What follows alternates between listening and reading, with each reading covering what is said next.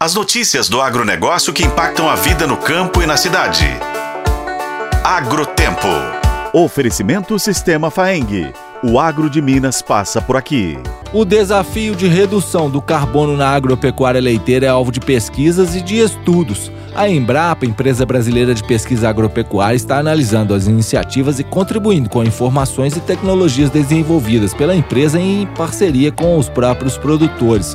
Na Fazenda Bravinhos, em Carmo do Paranaíba, em Minas, a implementação de boas práticas, o correto manejo do solo com a técnica do replantio e a utilização de um biodigestor implantado na propriedade, além da reutilização de resíduos, propicia economia de combustíveis e de adubo, além de diminuir a emissão de carbono. Mas nem só os grandes produtores devem se preocupar com a emissão do carbono. Alexandre Bernard da Embrapa Sudeste destaca que tanto produtores grandes quanto os pequenos devem sempre buscar a eficiência na produção. Importante pensar que se você tem 10 vacas e passa a ter 100 vacas, você está emitindo muito mais. O seu desafio de redução é maior. Então, o produtor que é pequeno, ele também tem que buscar essa eficiência, ele tem que, dentro das condições dele, do sistema de produção dele, buscar aquelas tecnologias que mais se adequam para ele. Não precisa ele partir para um salto tecnológico muito grande grande e aumentar demais o rebanho ou aumentar demais o, a infraestrutura dele. Dentro daquele sistema de produção que ele tem, ele tem que buscar a eficiência, fazer o melhor que ele pode, nem que seja com 5, 10 vacas. E ele vai ser sustentável também com essa pequena produção. É, esse é um muito importante. A gente, quando a gente pensa nessas, nessas demandas de sustentabilidade, as cobranças elas devem ser diferentes também. O produtor que é muito grande, como essa fazenda aqui, ela tem um outro nível tecnológico, um outro nível de produção e outro nível de cobrança.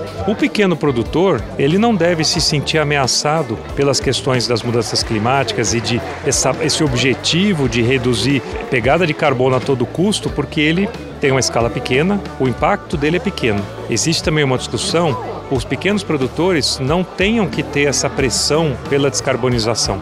Eles têm que buscar se manter no campo, produzir de uma forma com qualidade, com eficiência, dentro daquelas condições locais que ele tem pequenas, e com isso ele vai estar contribuindo para a produção de alimento, um alimento nobre, com menos pressão sobre emissão de gases de efeito estufa. Numa pesquisa que está em andamento, promovido pela Nestlé, com 150 propriedades que migraram do cultivo convencional para a agricultura regenerativa, o resultado foi a redução de custos em cerca de 8%. Eu sou o Roberto Melkaren e esse é o Agrotempo que você confere nos tocadores de podcast no site otempo.com.br.